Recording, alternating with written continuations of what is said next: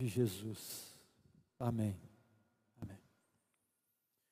Pandemia, uma impressão sobre o hoje, o ontem e o amanhã.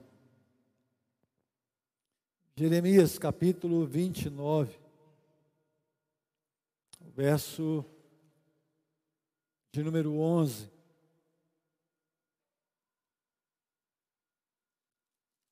Jeremias 29, verso 11.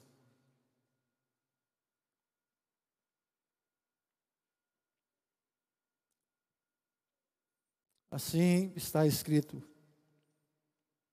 Eu é que sei que pensamentos tenho a respeito de vocês, diz o Senhor.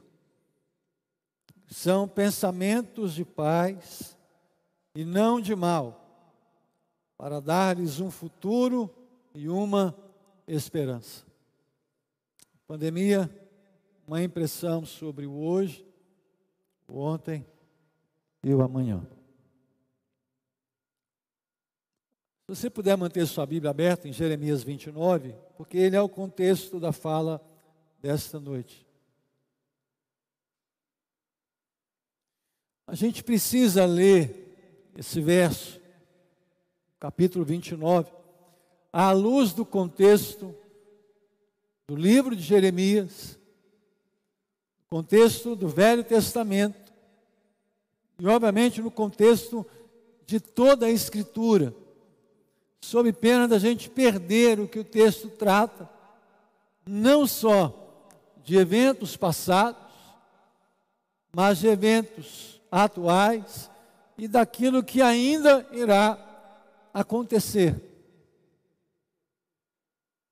Esse momento de Jeremias 29, ele trata de cativeiro.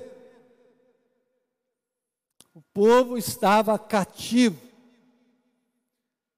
Deus entrega a Jeremias não só uma mensagem difícil, dura, mas Deus dá a Jeremias um ministério extremamente difícil.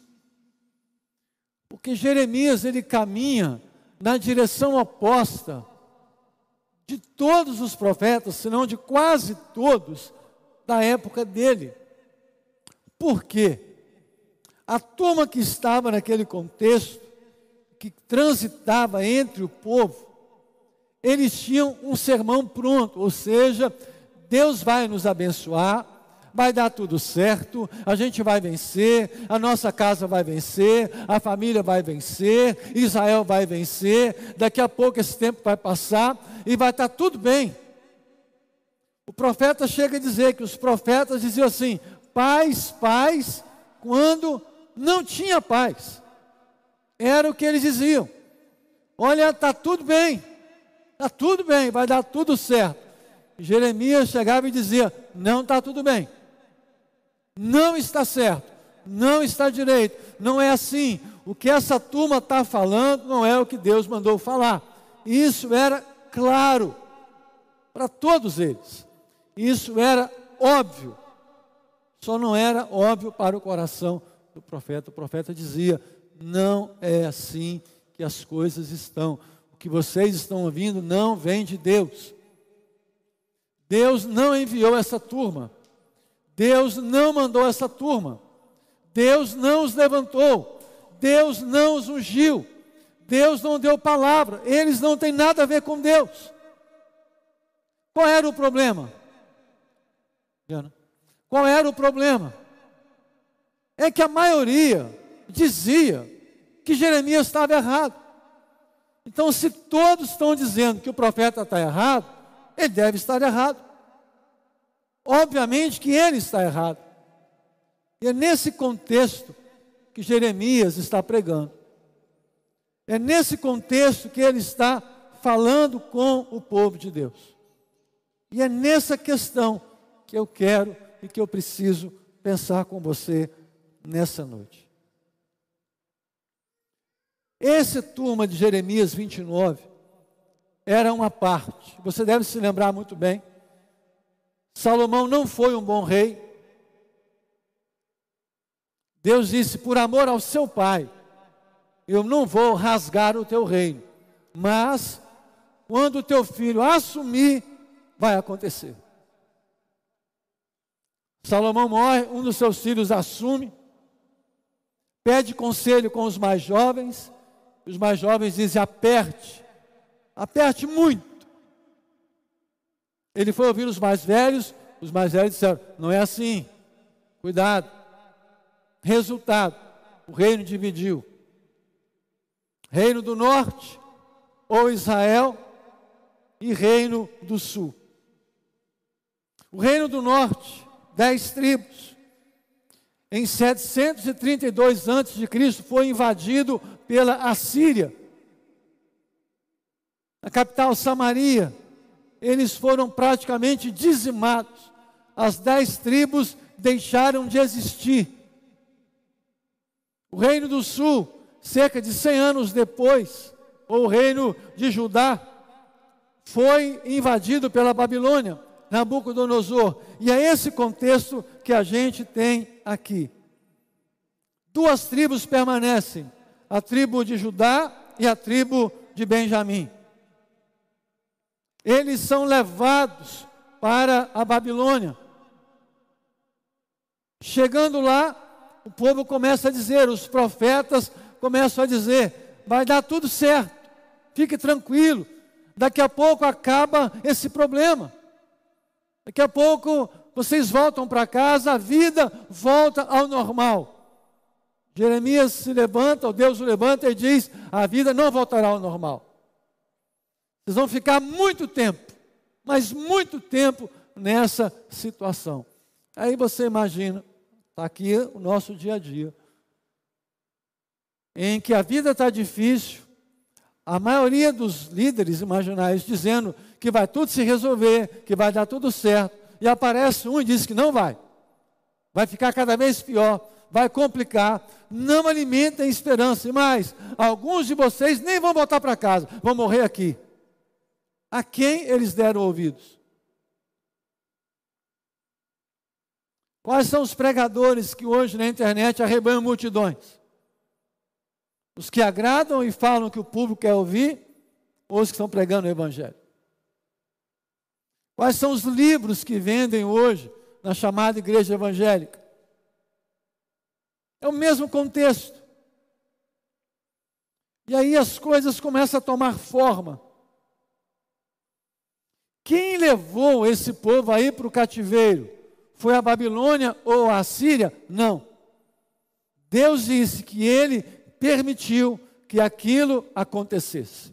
Não foi o diabo, não foi a Babilônia, não foram os assírios, foi Deus. Foi Deus que permitiu que Jerusalém fosse destruída, fosse queimada. Foi Deus que permitiu que líderes fossem mortos. Tudo permissão de Deus. E é duro imaginar um Deus assim. E por que a gente não consegue imaginar? Porque disciplina e juízo não fazem parte do linguajar, especialmente da chamada igreja moderna. A Babilônia, que é o contexto de Jeremias 29, foi o instrumento que Deus usou para trazer juízo sobre o povo dele. Será que Deus faz isso? É claro que Ele faz isso. Se você se lembrar, quando Maria engravidou, o filho dela recebeu um nome, Jesus. O nome não era Jesus Cristo, o nome era Jesus o Cristo, ou seja, o ungido. Essa mesma palavra, ungido, foi usado para um rei ímpio e perverso o rei Ciro. Deus disse: Ele é o meu ungido. Deus ungiu para libertar o povo. Ele foi um instrumento nas mãos de Deus. Quando você lê Gênesis 37, por exemplo, a história de José, a gente olha o que aconteceu na casa de Potifar. Ele foi acusado de abuso sexual ou de assédio sexual, de molestar a esposa do patrão dele. Ele não cometeu aquilo, ele era inocente, mas tudo aquilo fazia parte do plano de Deus, porque estando na cadeia, ele interpreta sonhos de gente que andava com Faraó, e ele é levado dali para o palácio.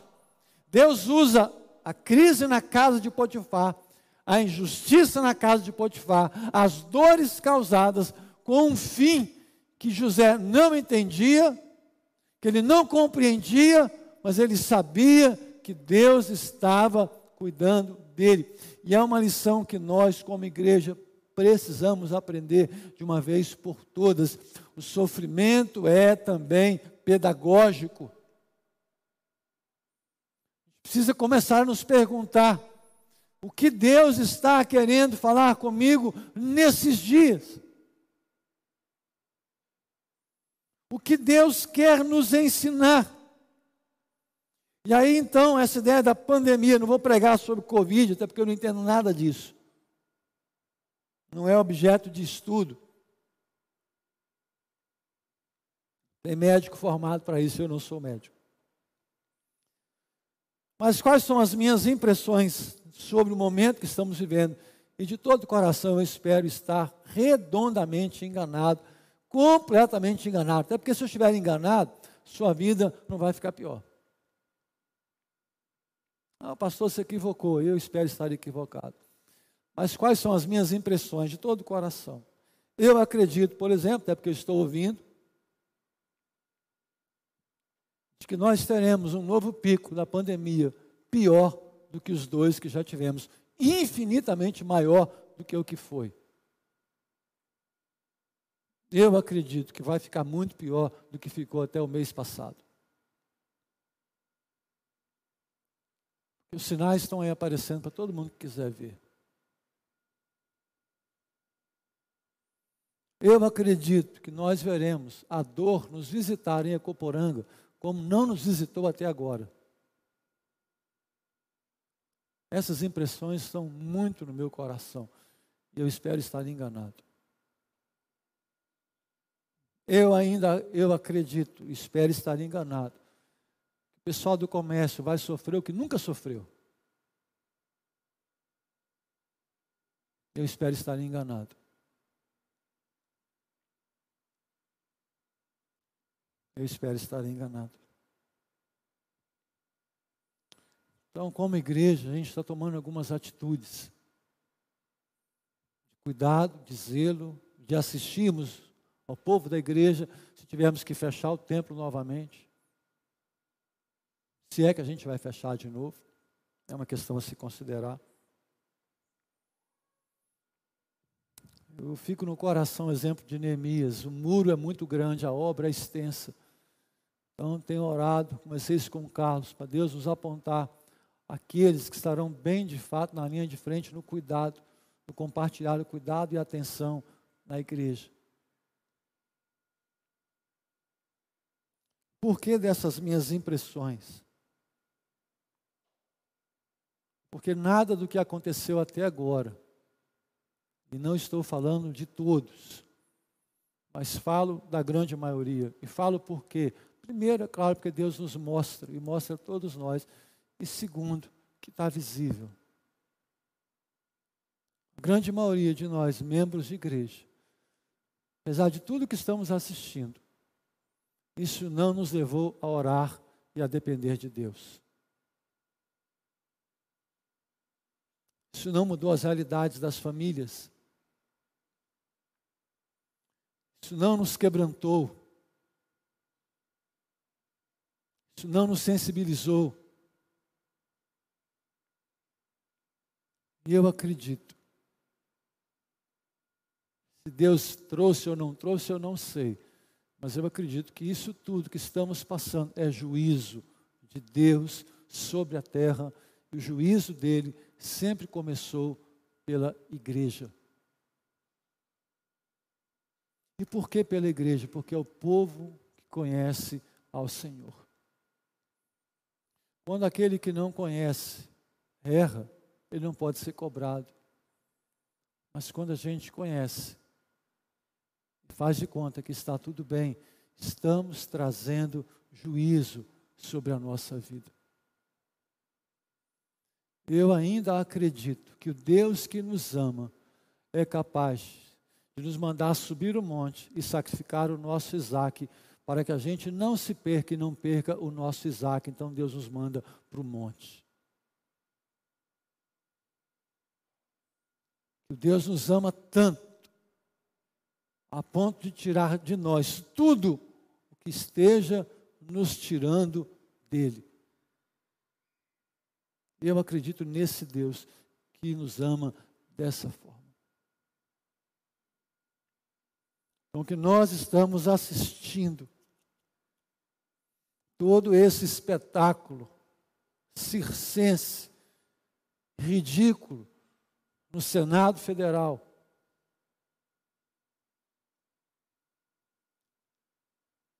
Tudo que está sendo ignorado Sejamos sinceros, irmãos. Quais movimentos vocês viram em nossa cidade, preparando-se para uma nova onda que pode acontecer? Qual movimento você viu? Nada está sendo feito. Essa semana, um cardiologista de Vitória, e eu vi, porque quem postou está no serviço público. Eu vi e fui atrás da informação um cardiologista de Vitória, Henrique Denaldi, algo assim. Ele disse: quando houve a primeira onda da pandemia, ele tinha aproximadamente na UTI que ele trabalhava cerca de 40 leitos. Com o fim da primeira onda, aquilo caiu para 3, para 4, para 5 pacientes, sobrando vagas. Nessa agora, de 40 vagas, tem em média 20 ocupadas. Então ele disse: a segunda onda começou com lá embaixo, a terceira pode começar já lá em cima. E aí vai faltar para todo mundo. Sabe o que a gente faz? Nem orar a gente ora. Então, queridos, tem coisas que tem que tomar cuidado que você pode, canal da igreja parar. E aí eu espero começar com gente que da medicina da igreja. Tem gente usando medicamento, tem gente se tratando antecipadamente, né? tomar cuidado até com a palavra que você fala, para se protegerem. Irmãos, sejamos sábios. Salvo engano, 20% da população foi de fato vacinada. 20%.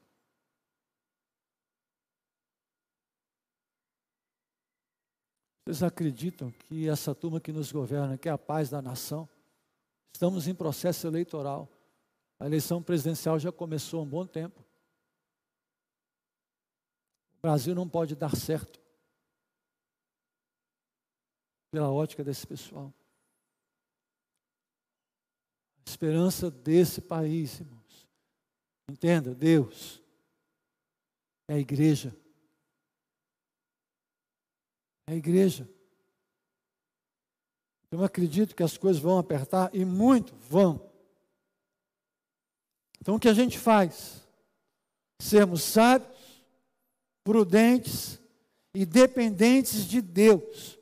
E é isso que eu quero considerar com você. Então a minha impressão sobre hoje é: vai ficar muito pior do que está. Muito pior do que está. Eu preciso olhar para trás e ver o que aconteceu e aprender. E eu preciso olhar para frente e falar como eu quero chegar lá. É isso que trata Jeremias 29. Então eu vou dividir a minha fala em dois momentos. Primeiro, que eu estou contemplando nesses dias a partir da realidade de Jeremias 29. Em segundo momento, o versículo 11, que foi o texto lido. A carta de Jeremias, ou o livro de Jeremias, a palavra dele, inicia com uma exortação do verso 4 ao verso 9 do capítulo 29, Deus diz e manda o profeta falar com o povo: digam ao povo que procurem viver dentro da realidade que existe Não neguem, não façam de conta que não há uma crise acontecendo, mas também não acrescentem nada, não exagerem. E diante da crise, dentro da crise, por meio da crise e através dela, esperem submissos até que Deus os liberte. E não importa quanto tempo essa crise vai demorar, diga Jeremias para o povo: esperar em mim, confiar em mim e aguardar em mim. Não confie nos falsos profetas, não confie nos governantes, não confie nos políticos, não confie nos poderosos. Diga Jeremias para o povo: confiar em mim, porque sou eu que estou trazendo o mal sobre Israel. Isso não é obra de homem, eles são instrumentos. Quem governa sou eu. É o que Deus disse do verso 4 ao verso 9 do capítulo 29. Há aqui então uma primeira aplicação. Nós vimos, está sendo transmitido cada cortejo. Quando o carro de som anuncia que chega lá um corpo no portal, a gente já sabe, Covid. E nós estamos assistindo em Acoporanga famílias chorando os seus mortos. Nós estamos assistindo e não somos inocentes. A omissão e a perversidade de muitas das nossas autoridades. Estamos vendo pessoas perdendo seus empregos aos milhares em toda a nação. Estamos assistindo o que nunca vimos com tanta clareza e em número tão grande da violência familiar crescendo diante dos nossos olhos. Mulheres sendo agredidas, sendo mortas, violentadas, crianças sendo estupradas, abusadas, violentadas. Isso todo dia está tendo um caso. Qual é o risco? Você se lembra, eu falei domingo pela manhã, segunda-feira à noite, aliás, no refletindo, nós nos tornarmos filhos da iniquidade. De começarmos a criar nossas leis, determinarmos o nosso comportamento a partir do que a gente julga ser correto.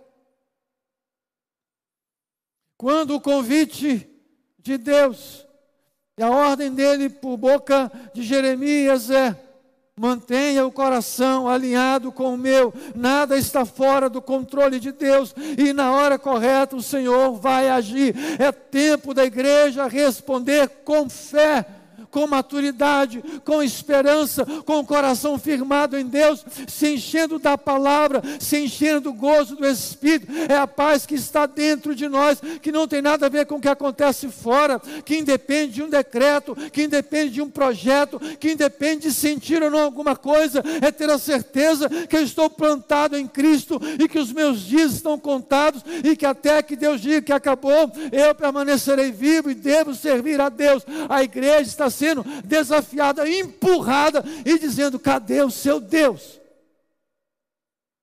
Porque muitos estão sendo tentados e estão cedendo a serem desonestos, a serem levianos, a se aproveitarem da situação. E Deus está vendo e vai cobrar conta, porque Ele sempre cobrou de mim e de você.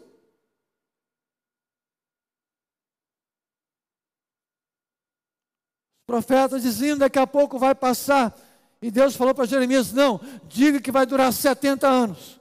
E a maioria vai morrer. Então na crise eu fico parado e espero. Deus vai fazer algo, eu não faço nada, não. Não foi o que Deus disse. A palavra de Deus, dada a Jeremias para o povo, foi: a crise não vai passar. Eu não vou mudar. Então agora, diante da crise e no meio dela, trabalhem muito, se estabeleçam, prosperem, gerem filhos, me obedeçam, tenham temor, creiam na palavra, ouçam o profeta, ouçam a voz de Deus, porque chegará um dia em que eu vou me manifestar. Use a crise para colocar a sua casa em ordem não é para ficar lamentando, reclamando e murmurando e nem ficar acomodado, tranquilo, não. A boca da palavra do profeta foi clara: a crise vai ser longa, o processo é demorado, mas Deus não mudou. Não ceda aos apelos deste mundo. Se você está enfrentando lutas, você não é o único. Tem muita gente passando por isso. Então agora é hora de nós buscarmos soluções, buscarmos alternativas. É tempo de você se reinventar. Falei isso aqui domingo, repeti na segunda, falei na terça-feira. O que nós estamos vivendo agora não está escrito nos livros. Não tem literatura para o tempo que estamos vivendo. Não existe, exceto a palavra de Deus. Então o Senhor disse, e essa palavra, você que está aqui, especialmente você que lida com o comércio, ou você que está me ouvindo, Deus disse e falou para o profeta: diga ao povo, para parar de reclamar, murmurar e se desesperar. Confia em mim e comece a perguntar, Senhor, o que eu posso fazer, o que eu posso aprender, como permanecer fiel a Ti e como prosperar nesse tempo. Lembrem-se, eles não eram escravos da Babilônia, não eram escravos.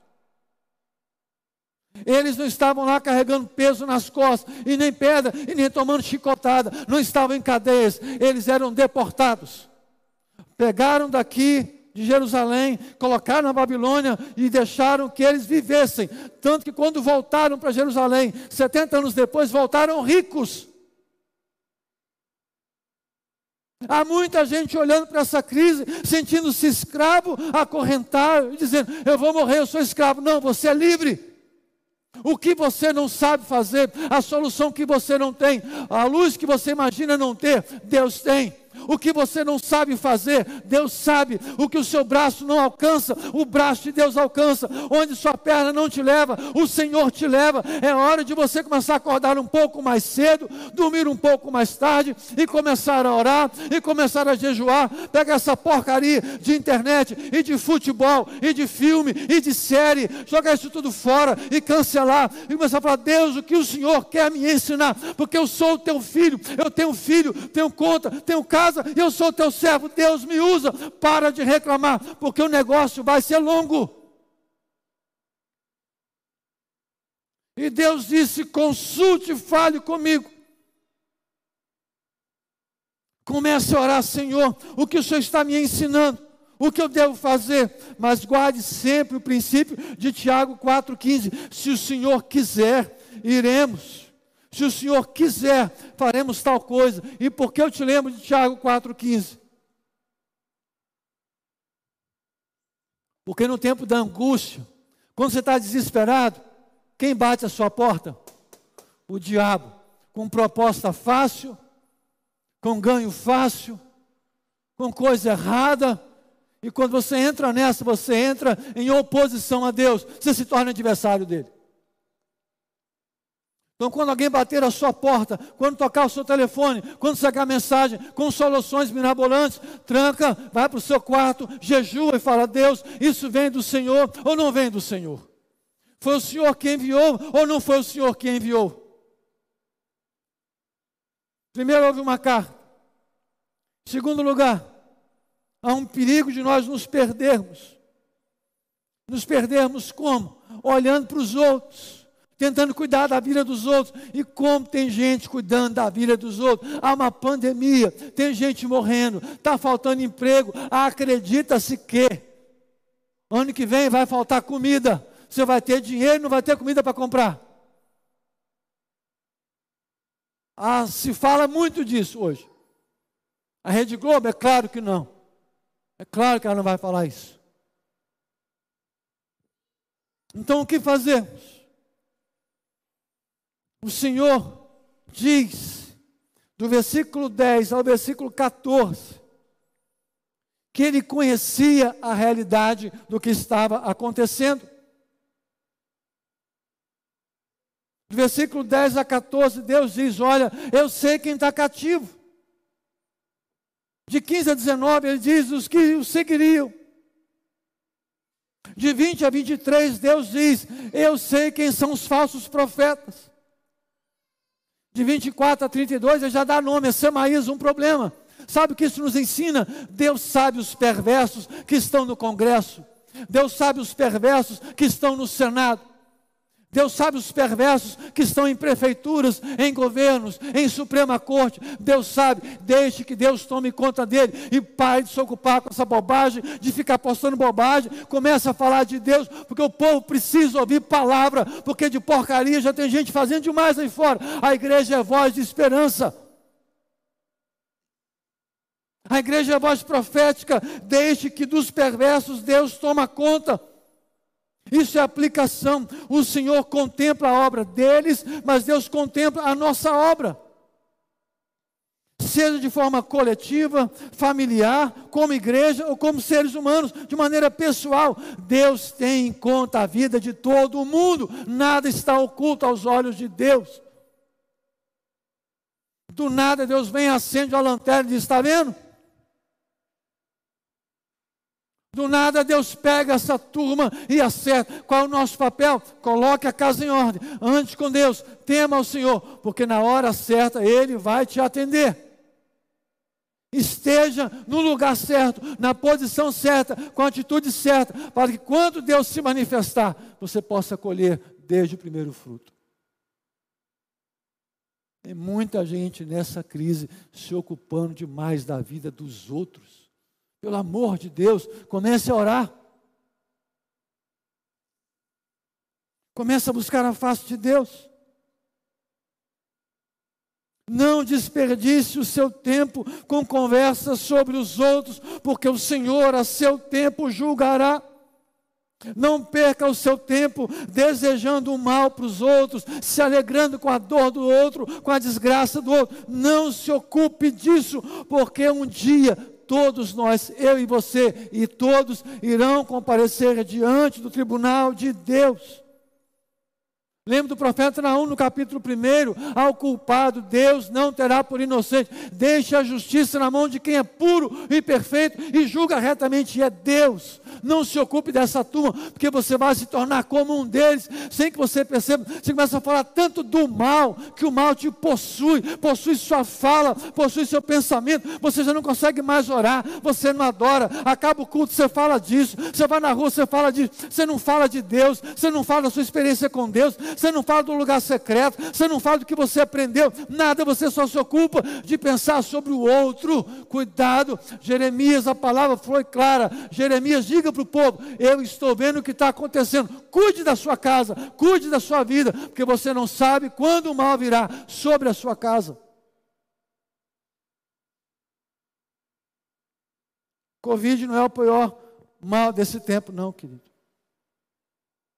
É só mais um. E é tão claro quando você olha no capítulo 29, o verso 7, uma palavra que a gente citou durante muito tempo na igreja, orando, inclusive. Mas tem gente que não entende o que lê. Jeremias 29, 7.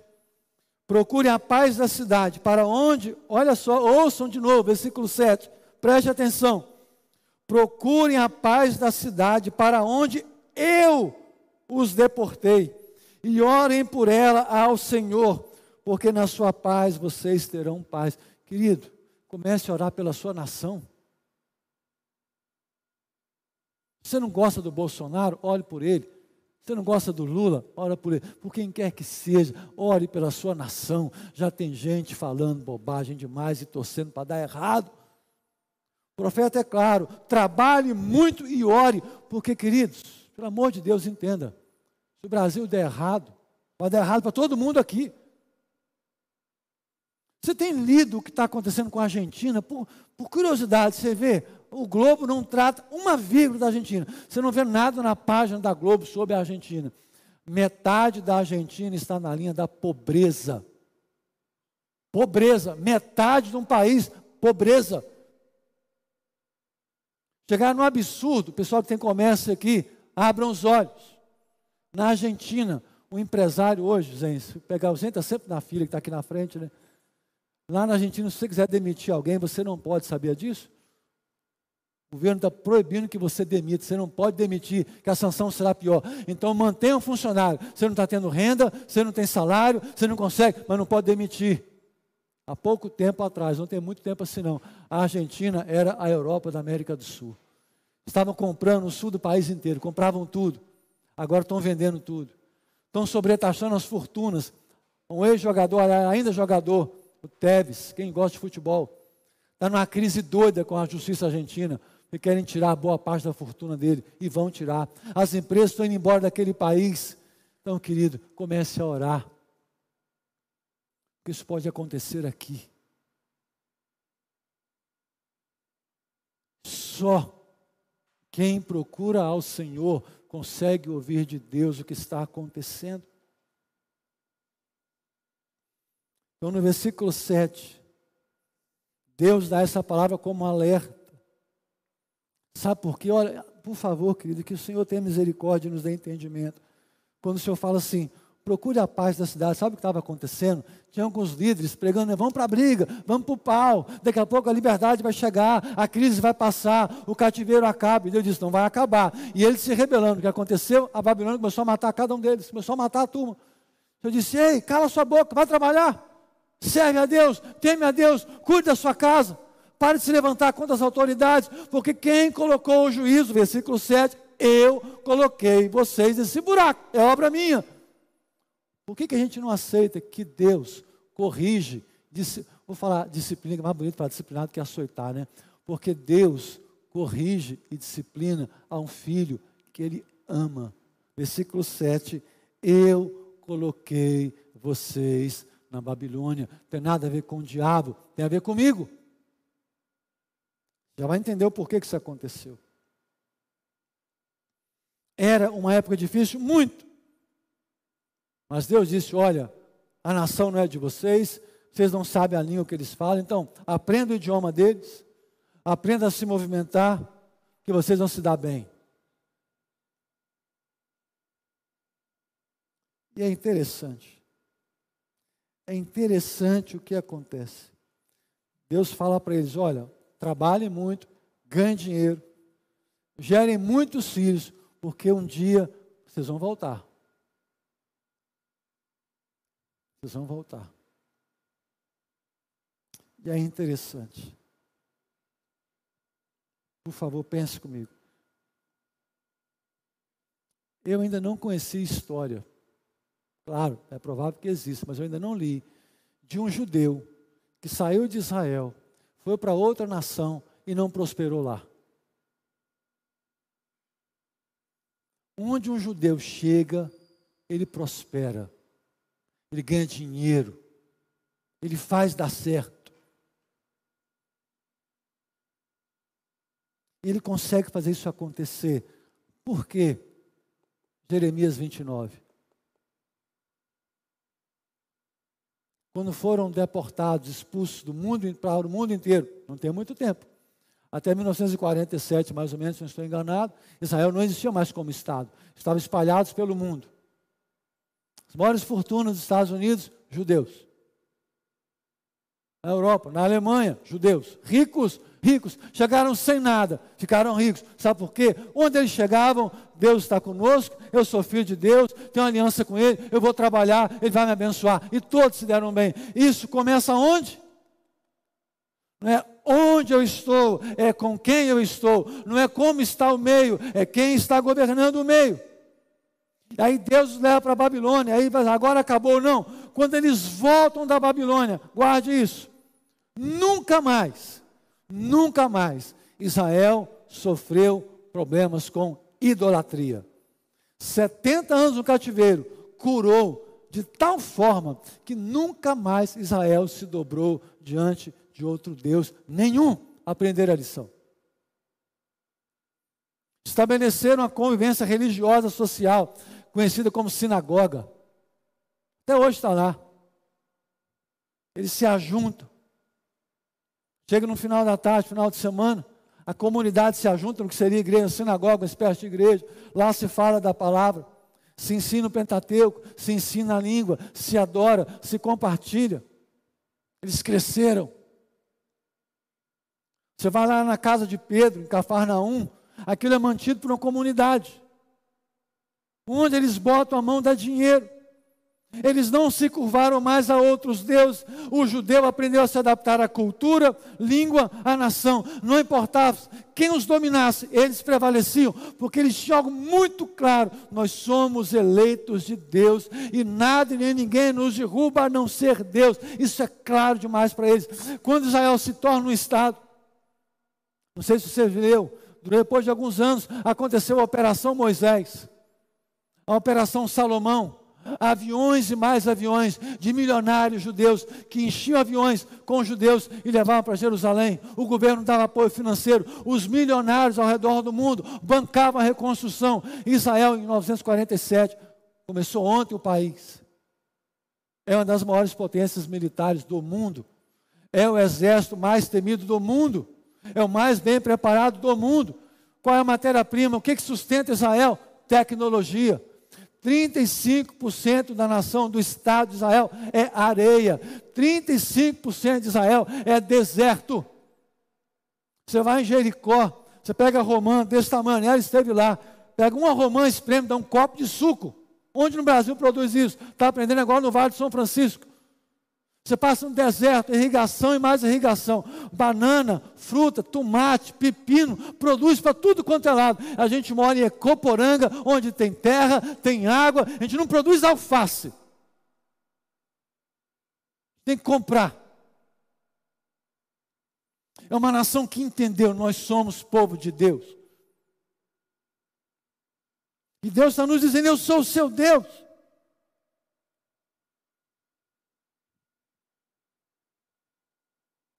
Dão, pode marcar aí 10 minutos para eu terminar? Pode ser? Pode marcar. Eu sei que alguns já estão até melhorando de banda. Será? 10 minutinhos eu termino. Porque eu quero aplicar agora esse versículo 11 com vocês. Então, para a gente fechar essa parte 1, por favor, querido, entenda isso. Ah, mas se a pandemia acabou amanhã, tudo voltou à normalidade. Ufa, que bom.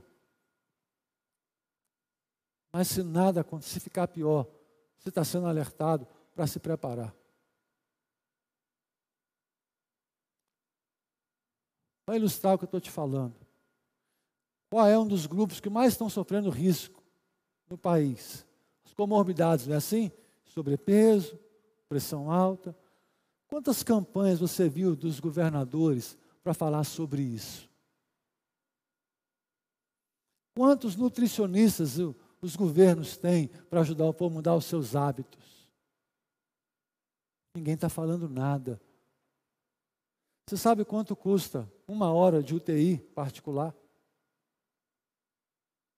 Você sabe quanta turma está nadando em dinheiro? Você acha que tem gente querendo que esse negócio acabe? Você acha que os prefeitos querem que acabe quando eles estão comprando sem licitação nenhuma, comprando de quem querem, como querem? Você acha que eles querem que acabe o que está acontecendo? Você acredita de fato nisso? Confie em Deus, querido. Senhor vai te dar sabedoria. Versículo 11, então. Eu dividi em três partes. Eu é que sei que pensamentos tenho a respeito de vocês. Deus é o Senhor, diz o Senhor. Isso me ensina que Deus sabia e Deus sempre sabe o que fazer. Meus irmãos, é tão estranho Qual é um dos problemas de hoje? Muitos estudantes de hoje, eles não leem. O vocabulário é paupérrimo. Vocabulário vergonhoso. Por quê? Porque não leem. Não frequentam bibliotecas. O que, que a gente faz? Qualquer dúvida, a gente procura o grande oráculo Google. Tudo Google, Google, Google. A gente não lê gente não ouve uma música de qualidade, uma poesia de qualidade, um livro de qualidade. O que, que está gerando? Gente que não discerne, gente que não entende. E como a gente pode morrer de fome, de desorientação? Estou falando para a igreja, para mim e para você. Como a gente pode ficar desorientado quando Deus que criou os céus e a terra, o Deus que nos ama a ponto de enviar Jesus para morrer por nós, o Deus que nos selou com o Espírito, o Deus que nos deu a igreja, Deus que nos deu a palavra, Deus que nos torna filho deles, Deus que é perfeitamente sábio, completamente sábio. Se Ele sabe tudo e conhece tudo e todos, por que, que você não ora? Me diz, por que, que você não ora? Por que, que a gente não ora? Isso é loucura.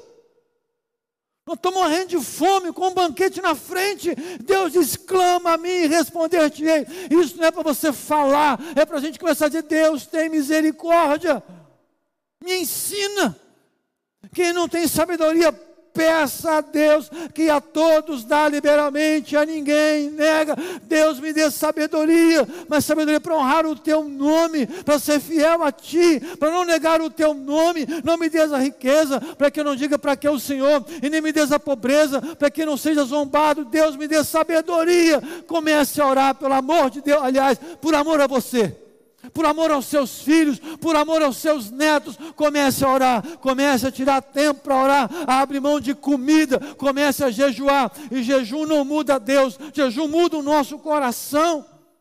Deus diz aqui, e essa palavra eu creio que é para hoje. Deus sabe os pensamentos que tem para a sua vida, e a palavra também nos diz: aquietai-vos e sabei que eu sou Deus, confia.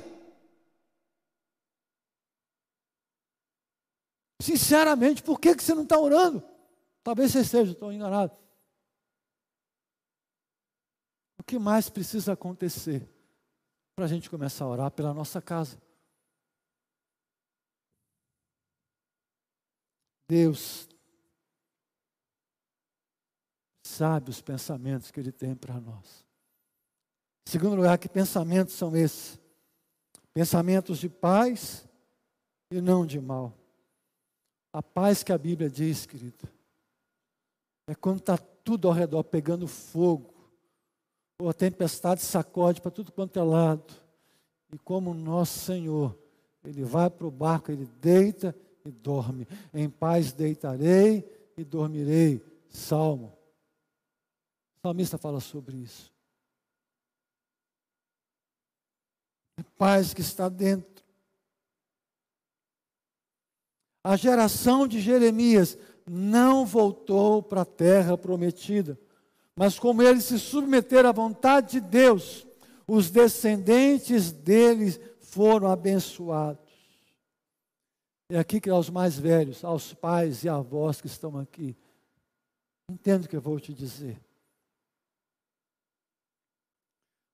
Toma cuidado para você não se tornar egoísta demais, voraz demais, querendo viver tudo, querendo provar tudo, querendo conhecer tudo, querendo vestir tudo, comer tudo, beber tudo, passear tudo. Pode ser que Deus não tenha mais isso para nós. Mas se nós formos obedientes, pode ser que os nossos filhos, nossos netos e bisnetos sejam ricamente abençoados. A obediência de hoje é a colheita de amanhã. Guarde isso, não iremos ter tudo o que gostaríamos, não iremos provar tudo o que gostaríamos, mas nós podemos ser boa semente para os nossos descendentes.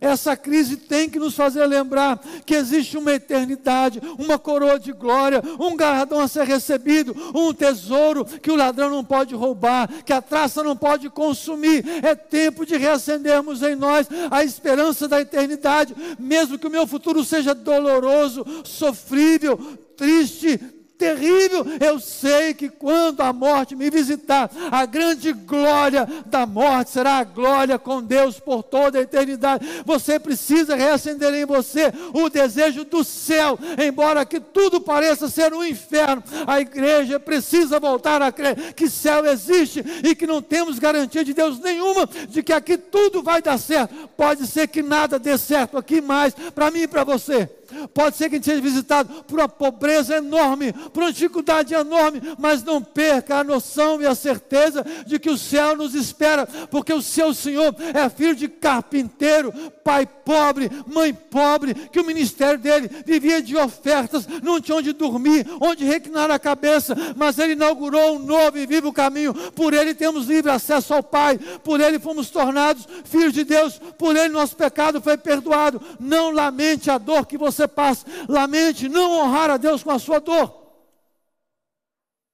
Queridos, volte a pensar na eternidade.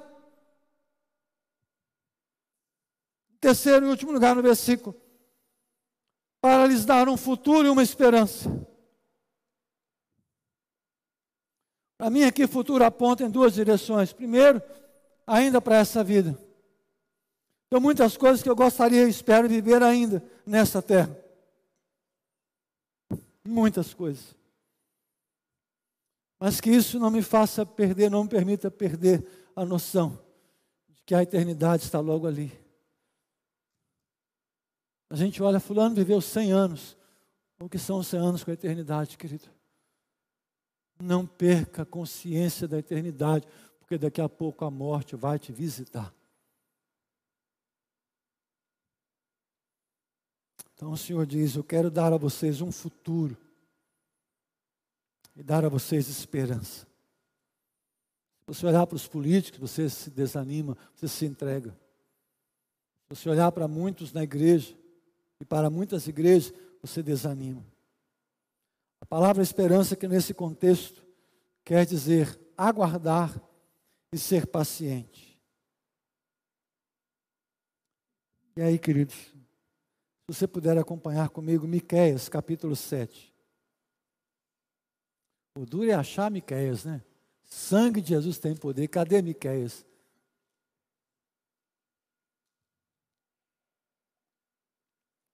Jeremias é profeta maior, Miqueias é profeta menor. Então Miqueias está depois de Jeremias.